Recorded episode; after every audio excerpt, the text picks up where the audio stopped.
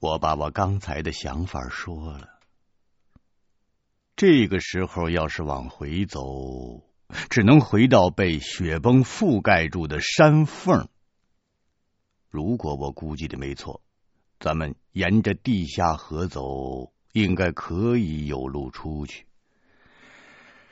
但是这么做就要冒险从九层妖楼的下面穿过。这是个死中求活的方案。四个人合计了一番，觉得这么做虽然充满了危险，但是值得冒险一试。不过，我决定先去找到另一条殉葬沟去证实一下。在行动之前，我问嘎哇：“到底什么是九层妖楼啊？”嘎娃的汉语说得很吃力，讲了半天。我终于听明白了一些，在他的老家雪卫也有一座和这座九层妖楼完全一样的遗址。相传这种九层妖楼是古代魔国历代君王陵寝的殡葬的形式。魔国灭亡的时候，那座墓已经被英雄格萨尔王摧毁了。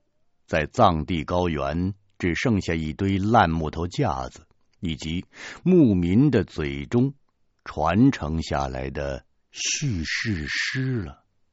在世世代代歌颂着哥萨尔王像太阳一般无以伦比的武勋。藏族牧民经过这些遗迹的时候，那都是要顶礼膜拜的，吟唱史诗的。这倒不是惧怕魔国君王的陵墓，而是为了表达对格萨尔王的尊敬。嘎哇还说了一些宗教方面的事情，我就听不明白了。那种鬼火一样的虫子是不是墓中的安息的亡灵，也不得而知。我把洛宁等三个人留在原地，自己匍匐前进。在与牛马殉葬沟隔了一百多米的地方，果然还有另一条殉葬沟，里面都是古代的皮靴、古藏文的木片、古蒙古族的文木牍、彩绘木片，还有金饰、木蝶、木翅、木鸟兽、铜器、粮食和大量的丝绸等陪葬的物品。看来我推断的没有错。九层妖楼后面的地下河肯定跟外界相连，于是潜回动物殉葬沟，招呼另外三个人，我们开始行动了。我当先开道，大个子端着枪在我的身后，其次是嘎娃，他脚上刺得不轻，洛宁呢在后边扶着他行走。九层妖楼的规模很大，地下空洞本来就极为广阔，但是塔楼和两边的大片的云母把向北去的道路几乎堵死了，两侧只有很窄的地方，勉强可以通行。我们提心吊胆的从木塔下经过，见到塔中那些闪烁着火焰气息的瓢虫。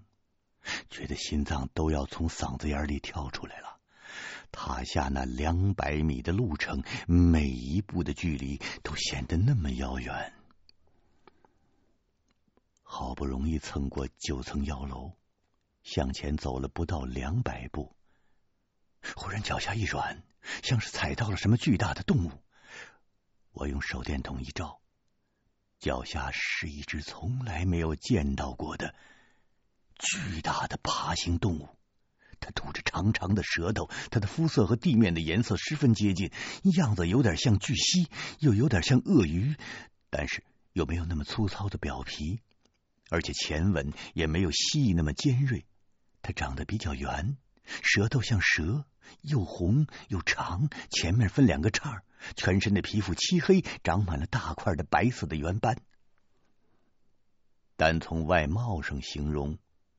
基本上可以说是一条有着长尾巴的超级青蛙。我这辈子是天不怕地不怕的，唯独比较怕这种恶心的东西，吓得我一下子缩到了大个子的身后。大个子也看见了这只奇特的动物，也吓了一跳。军人唯一可以依赖的伙伴就是枪，他出于本能的反应，举枪就打，啪啪，一个点射，那个爬行动物扭动了几下，就此死去了。这个时候，走在最后的洛宁走过来了。他看了看地上的动物的死尸，叹了一口气，对我们说：“唉，这是生活在地底的蝾螈，吃昆虫和浮游为生，不伤人的。我倒不心疼打死一只动物，我担心的是大个子冒冒失失的开枪，会不会惊醒塔里的虫子？”那人倒霉，喝口凉水都要塞牙的。九层妖楼里的瓢虫，那显然是被枪声惊醒了。无数盏明灯一样的蓝色的火球亮起来了，整个地下空间都被火光映成了蓝色，木塔也被点燃了，火势越烧越大，几百团火球朝我们扑过来。这么大的火，我们却感不到一丝热气，反而觉得寒气逼人，牙关打颤。大个子见状不妙，他掏出了武装带上插着的两枚手榴弹，就要拉弦扔过去炸那些火球。我赶紧一把摁住他的手，别动，扔一颗，剩下一颗留给咱们自己。我可不想让。那些鬼火烧死我们的这种木柄手榴弹是步兵的制式装备，上边用铁皮包成圆柱形，下面是一个木质的握柄，引发之后，通过里面的炸药激发铁皮碎片，杀伤敌人，威力并不是很强。大个子留下了一枚手榴弹，我拿过了另一枚。我见已经有不少火球冲过来了，我就拔下了导火索，把哧哧冒出白烟的手榴弹扔出去了。手榴弹炸出了一团白烟，飞在前面的十几团蓝色的火球被爆炸的弹片击中，纷纷坠落在地上熄灭了。但是更多的火球从后面蜂拥而至。洛宁在前，其余三个人殿后，用手中的半自动步枪边撤边打，每个人二十几发子弹，没过两分钟就打了个精光。想对付那些诡异瓢虫形成的蓝色的火球，只能用枪射击，同他们稍有接触就会引火焚身。没有子弹的步枪。还不如烧火棍子好使呢。大个子扔掉了步枪，掏出了最后一颗手榴弹，对我喊：“老胡啊，是时候了，整不整了？”我和洛宁夹扶着嘎瓦，我们四个人围成了一圈，把大个子手中拿的手榴弹包在中间。我盯着眼前的手榴弹。只要大个儿一拉弦，几秒钟之后就会玉石皆分。最后的时刻终于到了，在这种时候，我无暇想的太多。一是那些火球已经越来越近，没时间多想；其次是因为我担心想太多生离死别的事情会让自己变得软弱。我一直想做杨根思那样的特级战斗英雄。不过，没死在战场上，反而不明不白的在昆仑山的底下走到了生命的尽头，真是太不甘心了。我把心一横，就要让大个子引爆手榴弹。洛宁本来已经紧紧的闭上眼睛等死了。他忽然想到了什么，一下子站起来，拉着我们说：“你听，你们听啊，你们听，流水声，这流水声这么响，这里离地下河可能很近，咱们跳到河里去。”刚才只顾着开枪射击，之后又准备用手榴弹自杀，早就把地下河的事情扔在了脑后了。忙乱之中，也没有听到那轰轰的水流之声。听洛宁这么一说，才想到还有生路。如果能够提前跳进河水之中，那些火球虽然厉害，倒也奈何我们不得。说时迟，那时快，数千团蓝色的火球已经近在咫尺。四个幸存者求生心切，拼命的向水流轰鸣处奔跑。听那水声，也只有十几米远的距离。我们跑不出几步，经过地下空洞的尽头转弯的地方，眼前出现了一个大瀑布。瀑布的下面有个规模不小的天然的地下湖。我还没有来得及细看，后心一热，抓心挠肝似的疼。想必是火球已经撞到了我的后背，只要沾上一个小火星，火焰马上就会吞没全身。在这生死关头，哪还来得及多想？我纵身一跃，就跳下了湖中。混乱中，只见大个子等三个人身上也都被烧着了，他们狂叫着，先后都跳进了湖里。我一个猛子扎进水里，身上的蓝色的火焰。随即被湖水熄灭了。水火不容，其余的飞虫似乎知道湖水的厉害，只在离湖面两三米的地方徘徊着，不敢冲下来攻击我们。我从水中露出了脑袋换气，发现大个子也冒出来了，唯独不见洛宁和嘎娃两个人的踪影。我担心他们不识水性。在湖中淹着，然后我深吸了一口气，准备再次潜入水中救他们的时候，这个时候洛宁已经拖着嘎娃从湖中浮上来了。原来嘎娃一辈子都没有游过泳，跳到湖里之后就被水呛晕过去了。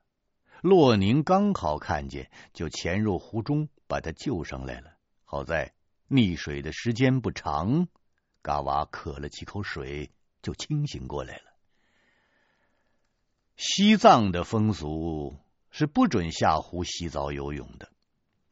嘎娃口中唠唠叨叨的念着经，请求佛祖恕他的罪。湖面上空被无数火球的火光照得亮如白昼，四个人聚拢在一起。当时虽然时值初春，却觉得这地下水并不寒冷，反而觉得身上微微有些暖意，是地下热作用形成的温水湖。大个子骂着说：“妈了个巴子的，枪没了，枪没了，沉沉沉湖底下去了。”我提醒他说：“他们都没子弹了，要枪也没用了。”现在咱们赶紧想个办法，赶紧离开。哎呀，你把脑袋一点小虫子过来了！大个子不相信那些浑身是火的虫子能冲进湖里，他咧着大嘴还傻笑呢。很快，他的笑容就僵住了。数千团闪着蓝光的火球正在逐渐的聚集，形成一团巨大无比的火焰。呼！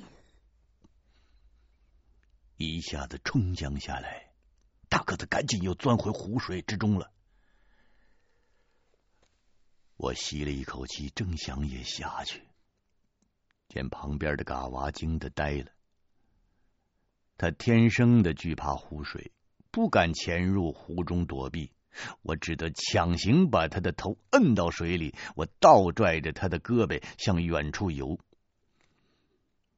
大火球直径达到了几十米，一触碰到湖面就激发的水汽蒸腾，火球虽大，湖水更广，那些瓢虫敢死队的自杀性的攻击手段不能奏效，他们纷纷淹死在水里边了。湖底本来是一片昏暗的，但是被上边的火光映照，勉强能看清水下十几米的环境。水深处有无数的大鱼在缓缓的游动。这些鱼和我以前见过的完全不同。大鱼的须子极长，酷似大马哈鱼。由于生活在黑暗的环境里边，眼睛已经退化了，只剩两个白点儿。我被这些大鱼奇怪的样子吓了一跳，一下喝了几口水。再看嘎娃也手足乱蹬，已经闭不住气了，想挣扎着游上去换气。刚好湖底突然暗下来，我估计那些虫子已经死的差不多了，我就拉着嘎娃游上了湖面。湖面上漂浮着一层瓢虫的死尸，没有了火光，到处都是黑沉沉的一片。我对大个子喊：“大个子，大个子，你，你那儿还有手电筒吗？”大个子说：“哎呀，都整丢了，啥也没剩下。哎呀，这回呀，这回咱就摸黑走吧。”忽然，眼前一亮，洛宁也从湖中冒出来了。他用手抹了抹脸上的水。他的另一只手中拿着一把军用拐形电筒。他说：“啊，我身上带的最后一只了啊！好在一只装在兜里头，还没有掉进湖里边。”众人互相拉扯着爬上了岸，都觉得又累又饿，再也没有精力行动了。十几个小时没吃东西，别说是血肉之躯。就算真是铁打的，怕也撑不住。大个子跳进湖里头，用刺刀插了一条鱼回来，胡乱刮了刮鱼鳞，切成了数片。我先尝了一口，哎，这个生鱼肉的味儿还行，不太腥，只是微微有些发苦。多嚼几口就觉得很香。只是嘎娃说什么也不肯吃。三个人狼吞虎咽的生吃了一条大鱼，觉得还有点意犹未尽，于是大个子又游进湖里摸鱼。洛宁查看嘎娃脚上的伤口，我在湖边转了一圈，看有没有什么地方可以出去。瀑布的水流这么大，这个湖应该有地方分流。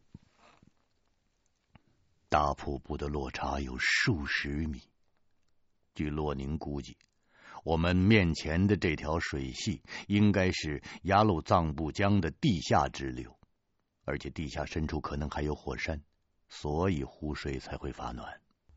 我拿着洛宁的拐形手电筒，找到了一个地下湖的缺口，湖水顺着这处缺口流出去。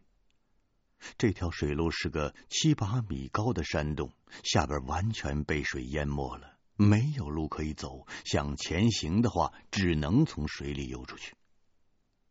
我回到了洛宁的身边，把看到的情况对他说了。洛宁的地图和指北针都丢了，只能凭直觉推测。他多年从事测绘工作，经验丰富。他估计我们的位置离不动泉已经不远了。不动泉，即便在严冬也不结冰，说明地下有熔岩。问题是从哪里可以回到地面？一直在地下走来走去也不是办法呀。现在可行的方案也只有沿着河走了，因为只有在有河道的地方才不会是死路。大个子也垂头丧气的回来了。他这次没有抓到鱼了。我们不想再做停留，三个水性好的人把嘎娃架在中间，顺着水流的方向朝地洞的远处游。这条地下河的河面虽然不宽，但是下面的潜流力量很大。借着水流的冲击，半漂半浮的，并不费力。只是水温比刚才高了不少，鼻中所闻全是硫磺的气息。身处水中，仍然觉得口干舌燥。大个子有些焦躁，他边游边抱怨：“我我说，这这，咱们这次可能犯了这个左倾盲动主义这个错误了。就就怎么游游游这么久，就就不到头呢？啊，你。”你看这这地方水流这么急啊，就就连个能站住脚歇气儿的地方都没有啊！哎呀，我我我我说我说，要不就就就游回去得了。我说，我批评大个子说：“你早干什么去了？都游出这么远，才问红旗还能打多久啊？你是不是对咱们的革命是否能取得最后的胜利有怀疑呀？啊，万里长征刚走出第一步，你就开始动摇了。”你给我咬牙！你给我咬牙，坚持住！大个子狡辩说：“哎呦，你咋能这么说呢？我这不是想给革命保留点力量吗？那不是？照你这么瞎整，那革命造成损失，那要算谁的？那是？”我们的话刚说一半，罗宁惊呼一声：“嗨，你们看，你们看后边是不是有什么动物？啊！”好像是水怪。洛灵惊呼一声说：“哎，你们看，后边是不是有什么动物？好像是水怪。”我也听见了后边的水里头有异常的响动。我回过头用手电一照，水花翻滚。一只巨大的黑影从水中迅速的接近过来，手电筒的照明范围不够，看不清究竟是什么。不过来者不善，善者不来。我们都把军刺抽出来，凝神备战。河面下潜流和暗涌的力量越来越大，根本停不下来，身不由己的被河水冲得继续向前。后面那只巨大的怪物也如影随形般的跟着。怪物的大部分身体都在水中，卷起了一波一波的水花。河道的山洞中太黑，只闻其声不见其形。从声音上判断，它少说也有七八米长。暗河的最后一段，水流更急，我们四个人怕被冲散了。紧紧的抱成一团，在河中打着转儿，跌入了一个洞口。下面是一条极大的地下暗河，河里水温很高。有无数条像我们刚才所经过的河道一样的支流，从山壁中喷出来，像一条一条的大水龙头，汇流进了下边这条的主河道。两侧还有很多凸起的石孔，不断冒出白色的高温气体。有些石缝里还有一些暗红色的岩浆，看起来这里大概就是洛宁所说的地下火山带了。河水的温度太高，我们在激流中拼命挣扎着爬上河边一块巨大的岩石，发觉这儿连石头都是温热的。由于附近有熔岩的火光可以照明，我就把手电筒关掉了，节省一点宝贵的电池。我问他们几个：“嗨嗨，我说你们看清楚没有啊？刚才后边那究竟是什么呀？”嚯！好大的个儿啊！大个子和洛宁都没有看清楚，同时摇了摇头。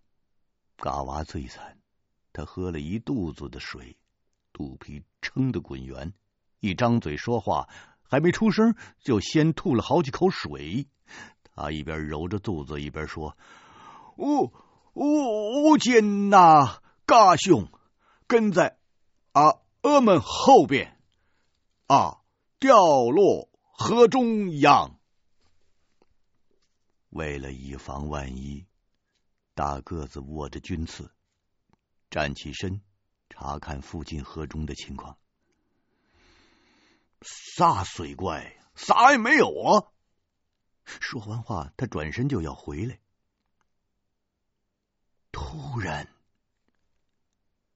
从河里边伸出了一条血红色的大舌头，有两米多长，一卷就卷住了大个子的双腿，把他放翻在地，拉向河里头。多亏嘎娃眼疾手快，他用刺刀狠狠的扎在那条大舌头上，那怪物的舌头疼了，松开大个子了，瞪着两盏红灯似的怪眼，从河里头爬出来。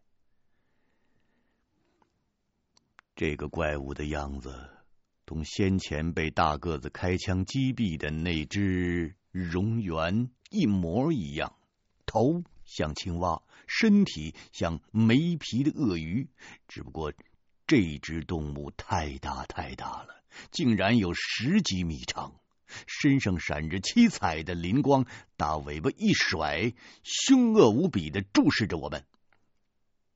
我连忙问洛宁：“老公，老公，你确定他不伤人吗？这一只怎么这么大？”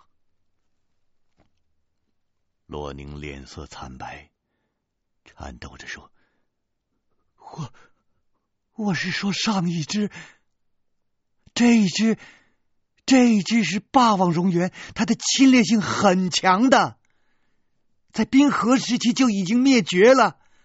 想不到在这儿还有。”谁也没有想到。在这与世隔绝的特殊的环境里，竟然存在着太古时代就早已灭绝的猛兽。这类地下生物都是冷血动物，过高的地热使得我们面前这只霸王猿变得极其的狂暴。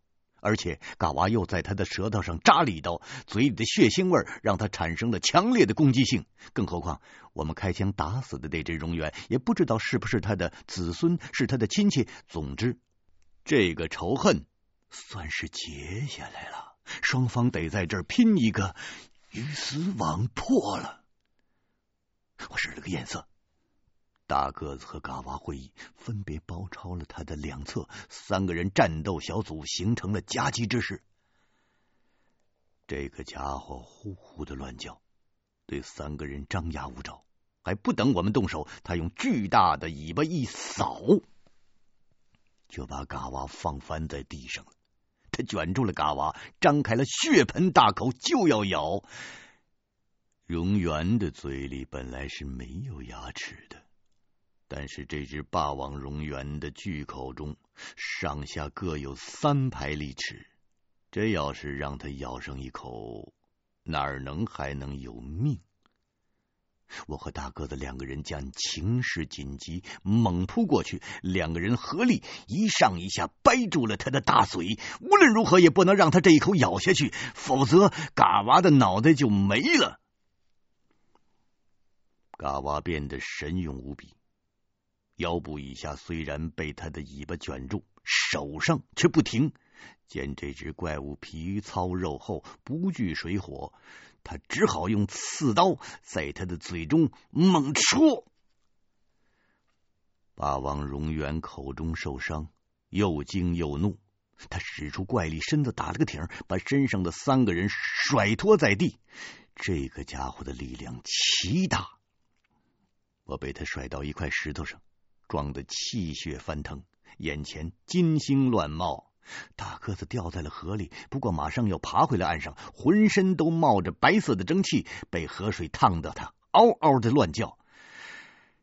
只凭三把刺刀想跟这只庞大的霸王蠑螈搏斗，那无疑是以卵击石。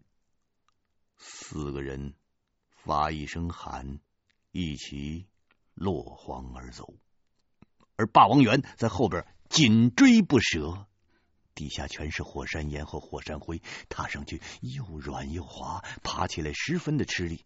为了能甩掉后面这只大怪物，我们踩着河谷边的火山岩向峭壁的地方爬，手足并用，越爬越高。我正爬了一半，就听到大个子对我大喊大叫，让我小心。我低头向下看，霸王龙源就像一条大蜥蜴一样游走在山壁上，尾随而来，距离我已经不到三米远了。他那条长长的舌头都快舔到我的屁股了。我想跳下去逃，但是现在已经爬得太高了，我没把握能够跳到河里。要是稍有差错，摔在石头上，那可就惨了。我大叫一声，腾出了一只手，拔出了刺刀，准备做困兽斗。就是死了，也得拉上他做垫背。其余的三个人也看到霸王龙源马上就要追上我了。可是山壁的坡度太陡，不可能赶得及过来帮忙，都咬着牙瞪着眼，却又无可奈何。洛宁突然想到了什么，趴在石壁上对我大声喊：“小胡同志，光荣蛋！”其余的人同时想到了，对呀，我们还剩下一颗手榴弹呢。一直都没有使用啊！此刻就装在大个子的武装袋里。中国制造的制式的木柄手榴弹，那都是防水的。有些在青海湖驻防的士兵，经常用手榴弹在湖中炸鱼。刚才虽然众人都落入了水里，但是手榴弹应该不会受潮。多亏了洛宁的提醒，大个子掏出了手榴弹。老胡，接住了！他从斜上的方向我跑了过来，我连忙把刺刀横衔在口中，用右手一抄，接住了手榴弹。然后我用大拇指推掉了保险盖，我张口扔掉了刺刀，咬住了拉环，手榴弹的导火索被引燃了。冒出了白烟，我向下瞅准了霸王龙源的大嘴，我把手榴弹扔进去了。霸王荣源哪里知道手榴弹是什么东西啊？见黑乎乎的飞过来，按他平时猎食的习惯，用长舌头一卷，就吞进嘴里的了。噗！一声闷响，手榴弹在他的嘴里头爆炸了。霸王龙源身体上的表皮虽然坚硬，但是口腔里的皮肉很软。这一下，把他的脑袋从里到外炸了个稀烂，掉落在石壁的下面。庞大的躯体。扭了几扭，翻着白肚子，死在了河边的岩石上。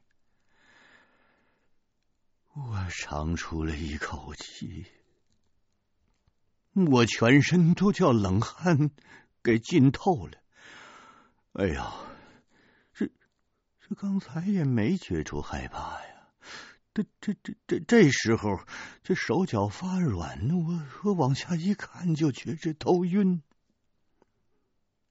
突然，山壁上一阵剧烈的晃动，地下河的河水暴涨，空气中全是硫磺的气息，一股一股的热浪从下边冲上来了。河床下边的火山开始活动了。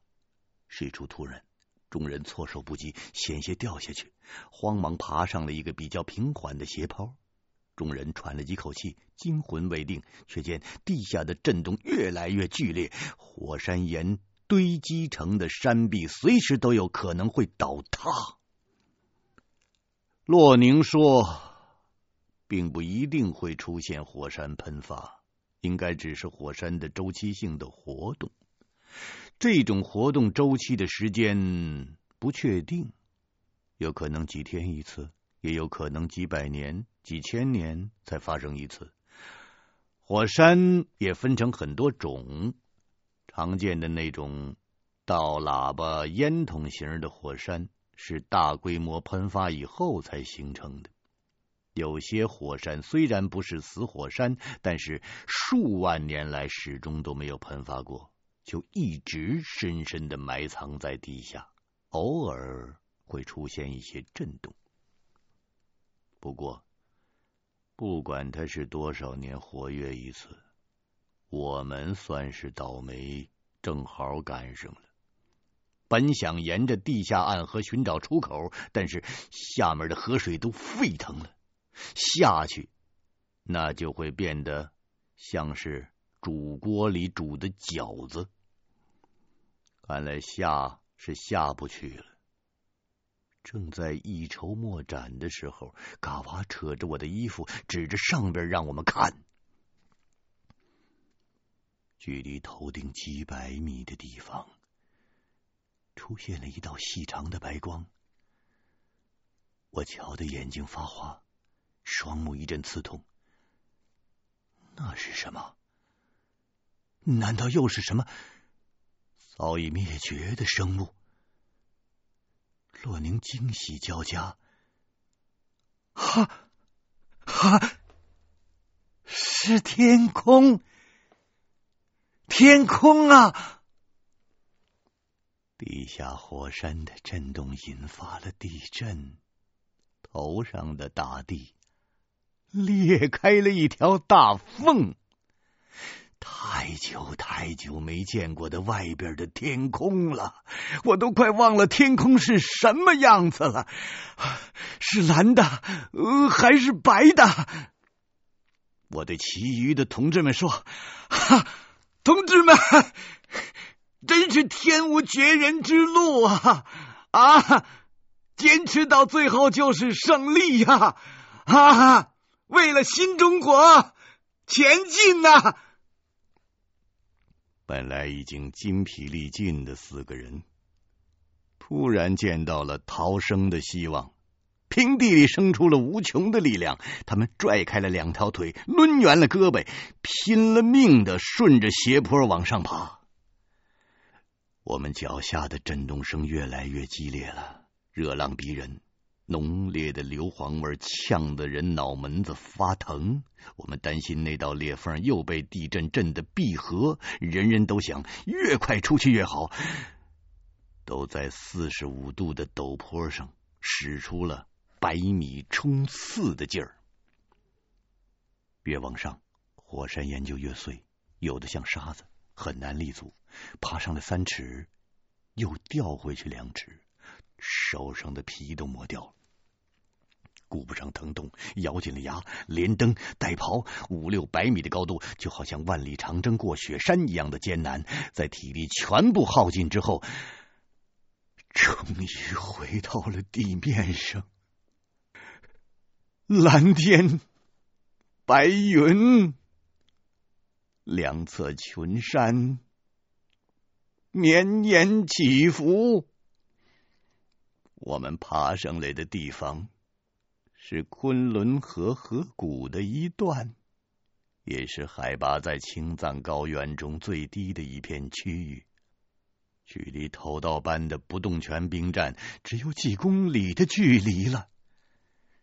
洛宁体力不行，嘎娃脚上有伤，他们两个人在最后关头落在了后边。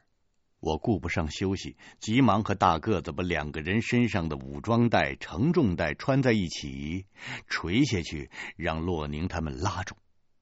地震越来越猛了，这道一米多宽的裂缝随时可能崩塌。洛宁和嘎娃只能够紧紧的抓住袋子，踩上一步就滑下去一步，就连半寸都爬不上来。我和大个子使出了吃奶的力气，使劲的往上拉，但是两个人的力气再大，也不可能把他们同时拽上来。这个时候，嘎娃放开了袋子，在下面用力拖着洛宁，再加上我们在上面拉，一下就把洛宁从裂缝中拉上来了。等我们再想把袋子扔下去救嘎娃的时候，一阵猛烈的震动传过来，大地合拢在一起了。嘎娃被活活的挤在了中间。零下二十几度的低温。我们的大衣和帽子早就不见了。三个人忘记了寒冷，我们穿着单薄的衣服，一边哭，一边用手和刺刀徒劳的挖着地面的沙石。三天之后，我在军区医院的病床上躺着，军区的参谋长握着我的手，亲切的慰问说：“小胡同志。”你们这次表现的很勇敢，我代表军委向你表示慰问，希望你早日康复，在革命的道路上再立新功。怎么样？现在感觉还好吗？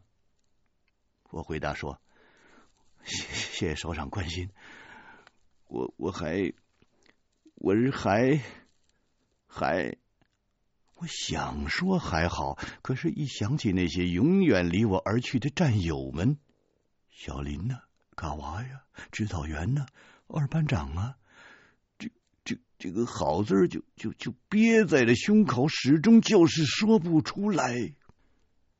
日复一日，年复一年的训练、出操、演习、学习、讲评的军营生活。不仅单调，而且辛苦。又过了几年，文化大革命结束了，党中央及时的拨乱反正，四人帮被粉碎。整整十年的浩劫之后，社会秩序终于恢复了正常。有一天，我躺在床上，一边吃包子，一边看着我家里刚刚寄来的信。家里一切都好，没提到什么重要的事儿。看了两遍，就把信放在一边，拿起我家祖传的那本残书。前些年的那几次经历，让我对风水这门学问产生了很大的兴趣，有空就取出来翻一翻。忽然一阵三长两短的集合号声响起了，划破了军营中宁静的空气。我第一个念头就是。肯定出事了！平白无故绝不会在大白天全营紧急集合的。我把剩下的包子全都塞进了嘴里，从床上弹起来，冲出了门。一列列纵队整齐的排着。我见到不只是我们的营在集合，整个团都集结了。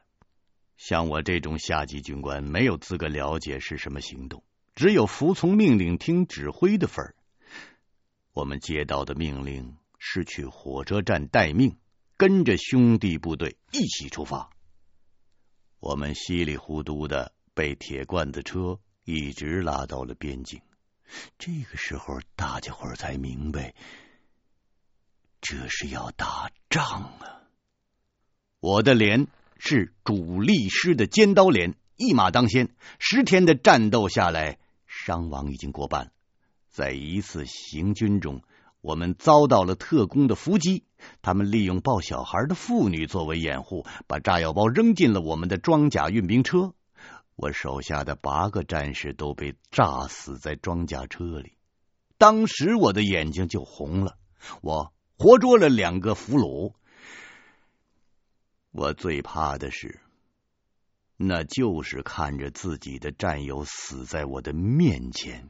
在一怒之下，我大打出手，把三大纪律八项注意以及我军对待俘虏的政策忘得是一干二净。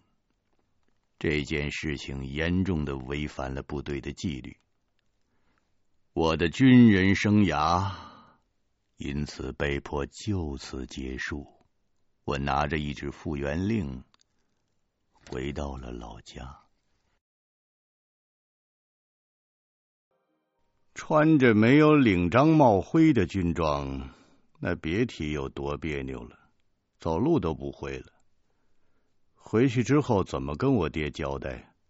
老头子要是知道我让部队给撵回来，还不得拿皮带抽死我呀？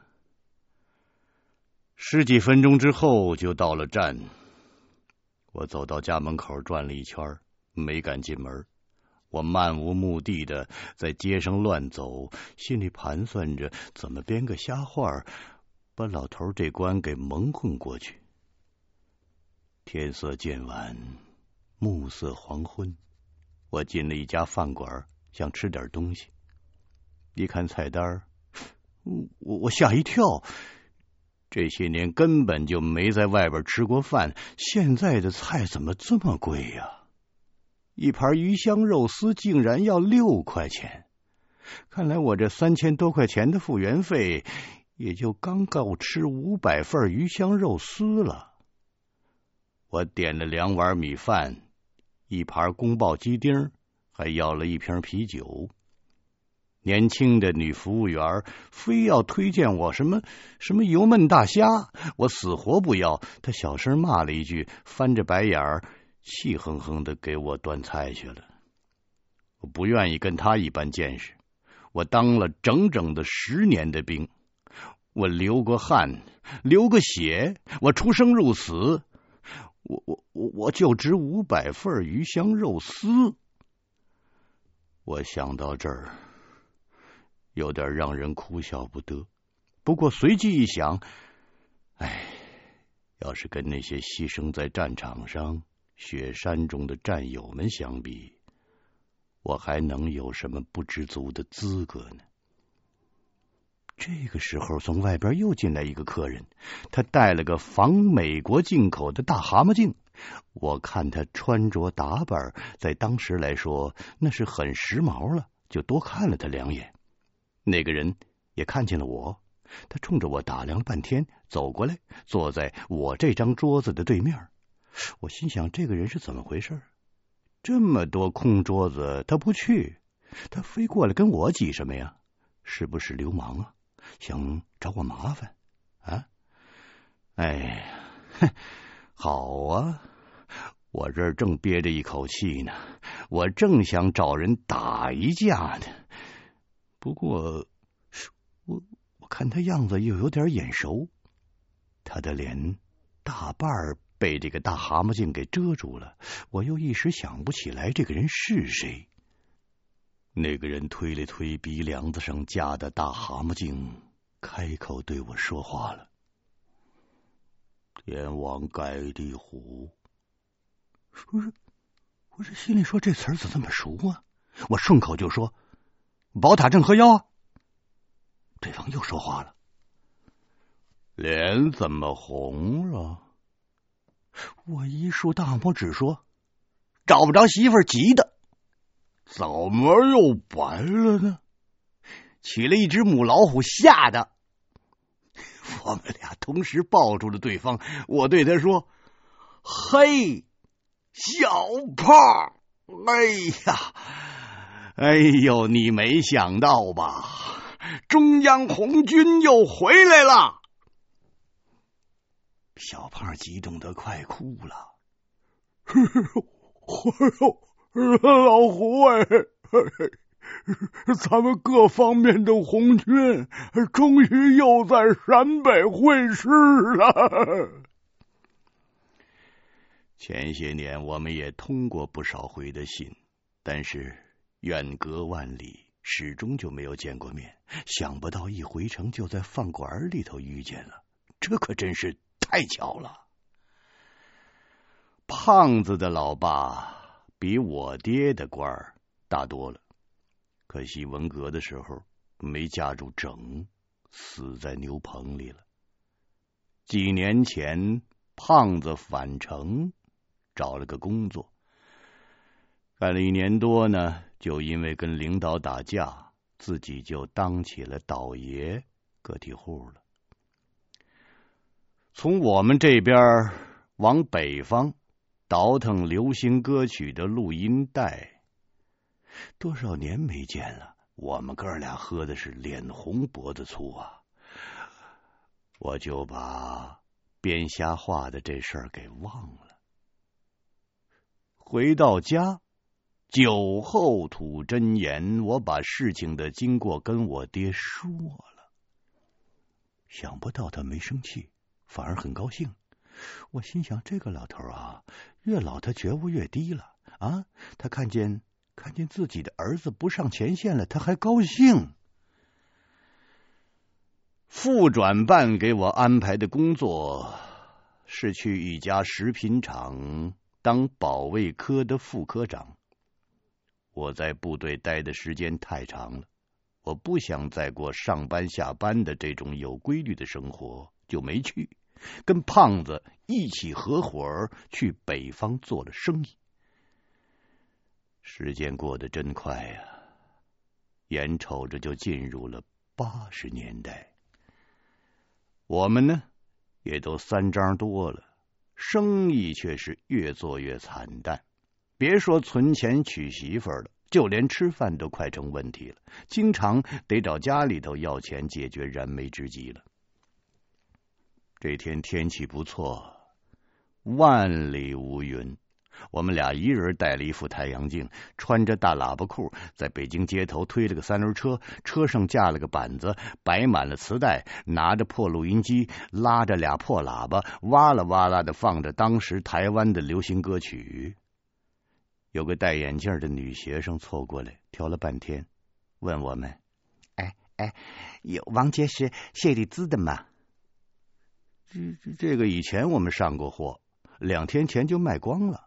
胖子嬉皮笑脸的对他说：“呃，我我我姐姐，这这这这这都什么年代了，还听他们的歌啊？哎哎，您您听这个邓丽君、千百惠、张艾嘉的吗？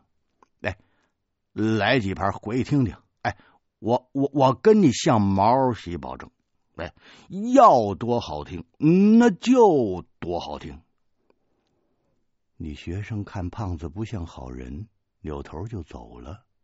胖子在后边还骂不绝口：“喂，我说你，你装什么样你啊？啊，你你你还想听什么金梭银梭呀？哼，我看你长得就跟那梭子似的。”我说：“哎，我我我说胖子，你怎么能说话口音都改了京腔了？啊？”你说普通话不就得了吗？你干嘛冒充首都人呢？啊！哎呀，现在北京的生意太难做了，要不然过几天咱奔西安吧。胖子想要辩解说他祖上就是北京的，还没等他说呢，忽然指着街道的一端叫道：“我说，我说。”工工工商来扫荡了，跑喂！我们俩推着三轮车，撒丫子就跑，七拐八拐的跑到一条街上。我看了看周围，咱咱怎么不知不觉的就就就就跑到潘家园古玩市场来了？这条街上，那全都是买卖旧东西的，甚至连。旧毛主席像章啊，红宝书啊，那都有人收。像什么各种瓶瓶罐罐啊，老钟表、老怀表，三寸金莲穿的旧绣花鞋，成堆成堆的铜钱、鼻烟壶，各种古旧的家具、烟斗、字画、雕花的砚台、笔墨、黄纸、老烟斗、蛐蛐罐。瓷器、漆器、金银铜铁锡的各种玉石的各种首饰，只要是老东西，基本上什么都有。胖子有块家传的玉佩，一直戴在身上。这一块玉是西北野战军的一位首长送给他爹的。当年这位首长带着部队进新疆。在尼亚绿洲消灭了一股土匪，这块玉那就是那个匪首贴身戴的。说是玉佩，其实外形不太像，造型古朴怪异，上面刻着一些乱七八糟的图案，像是地图，又像是文字，不知道是干什么用的。这块玉，胖子给我看过很多次。我家里以前古玩不少，小时候我听祖父讲过不少关于金枝玉器的知识，不过这块玉的价值和年代，我却瞧不出来。胖子想把这块玉卖了，换点本钱做生意，被我拦住了。这是你爹给你留下来的啊，能别卖就别卖，咱们还没到这种走投无路的地步呢。实在不行啊，我找家里要钱呗。反正我们家老头老太太补发了好多工资呢。我们俩见路边有块空着的地方，就把三轮停过去，在附近买了两碗卤煮火烧当午饭吃。卤煮火烧就是猪下水熬的汤，里面都是些大肠之类的，泡着切碎了的火烧，一块多钱一碗，既经济又实惠。我这碗辣子放的忒多了，辣的我眼泪鼻涕都出来了。我吐着舌头，哈着气。胖子吃了两口，对我说：“我说啊，我说我说老胡啊，这这这几年呢，本想带你出来发财，嘿，没想到现在啊，这全国经济都搞活了，是，呵，这形势不是小好，是一片大好。”不像我刚开始练摊时候，那时候全北京不超过三家卖流行歌曲磁带的。你瞧，还真有点连累你了。你爹退休之前呢，已经是师长了，就享受副市级的干部待遇了。我说你呀，不如回去让你们家老头走个后门，给你在机关安排个工作。哎，我说兄弟，就别跟我一起受罪了。我拍了拍胖子的大肚皮，兄弟，我也跟你说句掏心窝子的话，我要是真想去机关，我随时都能去，但是我不敢去，你知道为什么吗？我害怕呀。我如果在一个地方坐住了不动，我那满脑子就想不了别的了。那全都是我那些死去的战友，他们老在我的眼前晃来晃去的。一看见他们，我的肠子都都快疼断。现在咱们东奔西走，忙忙碌碌的做点小买卖。啊！我还能把心思岔开点，我想点别的，要不然我非神经了不可。在部队这么多年啊，我别的没学会，就学会鼓舞士气了。我安慰胖子的说：“哎，再说咱们现在不算苦啊，这不是还有卤煮可以吃吗？想当年，那我在昆仑山里头啊，那才真叫苦呢。”有一年春节，大伙儿都想家了，好多新兵偷着哭啊。师长一看这还行啊，啊，赶紧给大伙儿包顿饺子，改善伙食。那饺子吃的啊，说出来你可能都不信。昆仑山没有任何青菜，菜比金子都贵。肉啊，肉倒是有，哼。全是一个肉丸的饺子，啊，海拔太高，水烧不开，那饺子都是夹生的，里边的肉馅呢都是红的，啊，你能想象出来那是什么味儿吗？就这样，我还吃了七八十个呢，差点没把我撑死，馋呐！那几年。就没吃过熟东西，哼，馋坏了。第二天我就让人给送医院了，消化不了，肚子里头啊，就就就跟铁皮似的。哎，我说，你还记得红岩里怎么说的？革命胜利的前夜，那总是最寒冷的。咱们的生意不可能总这样，录音带不好卖。咱们可以卖别的呀！我把录音一打开，两个大喇叭里顿时放出了音乐。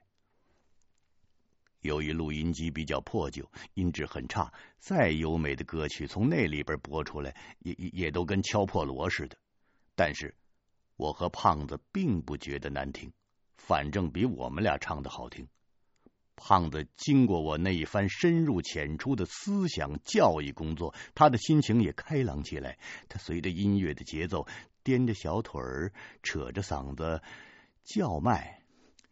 瞧一瞧嘞，哎，看一看嘞，哎，港台原版嘞，哎，砍胳膊切腿大甩卖嘞，哎，赔本赚吆喝嘞，哎，瞧一瞧嘞，哎。过往的行人和周围做生意摆摊的，全向我们投来好奇的目光。我们旁边有个摆地摊卖古董的男人，走过来对我们打了个招呼，一笑，那嘴里就露出了一颗大金牙。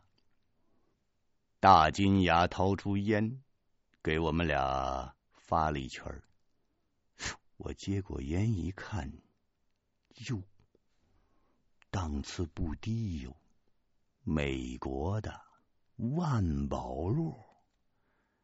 大金牙一边给我点烟，一边说：“二位爷，潘家园旧货市场卖流行歌曲儿，哎呦喂，这招嘿嘿，这可是四九城没第仨人能想得出来。嘿嘿，我说啊，您二位那真是头一份儿。”我抽了一大口烟，我从鼻子里喷出了两道白色的烟雾。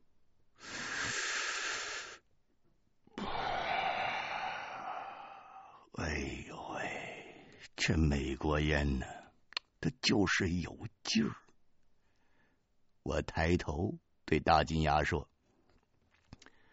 您甭拿这话挤兑我们，我们哥俩就是为躲工商局的，我们无意中跑到这儿。”我们歇会儿就走，结果双方一盘到，感情还不是外人。大金牙家在海南岛，他爹那辈儿啊是解放军南下的时候啊过去的，家里的底儿根儿，那那也都是三野的啊。一说你老家是哪哪的？家里的长辈是几纵几纵的，哪个师哪个团的，那关系就都不会远了。不过大金牙的爹不是什么干部，他爹是个民间倒斗的手艺人，后来呢，让国军给抓壮丁了。徐蚌会战，也就是淮海战役的时候，他所在的部队又起义了，参加了解放军。他本人呢，一直就在部队里当炊事员，在朝鲜战场上把腿给冻坏了，落下了个终身的瘫痪。改革开放之后呢，就从海南搬到了北京，收点古董玩器，做些生意。会说的不如会听的，他说的好听，什么倒斗的手艺人呢？不就是个挖坟掘墓的贼吗？啊，这些个别人听不出来，但是我，我从小就是被我祖父带大的，这些事儿他可没少跟我讲。行家伸伸手，便知有没有。再往深处一论，我问大金牙：“您家老爷子？”当年做过摸金校尉，有没有摸出什么大粽子来呀？大粽子是一句在盗墓者中流传的暗语，就像山里的土匪之间谈话，也不能直接说自己杀人放火，都有一套黑话的切口。粽子是指墓里边尸体保存的比较完好，没有腐烂。摸到大粽子，就是说碰上麻烦了，指僵尸、恶鬼之类不干净的东西。干粽子，那是指墓里边的尸体烂的只剩下一堆白骨了。还有肉粽子，是说尸体的身上值钱的东西多。大金牙一听这个话，立刻对我肃然起敬。他非要请我和胖子到东四吃涮羊肉，顺便详谈。于是三个人各自收拾东西，一起奔了东四。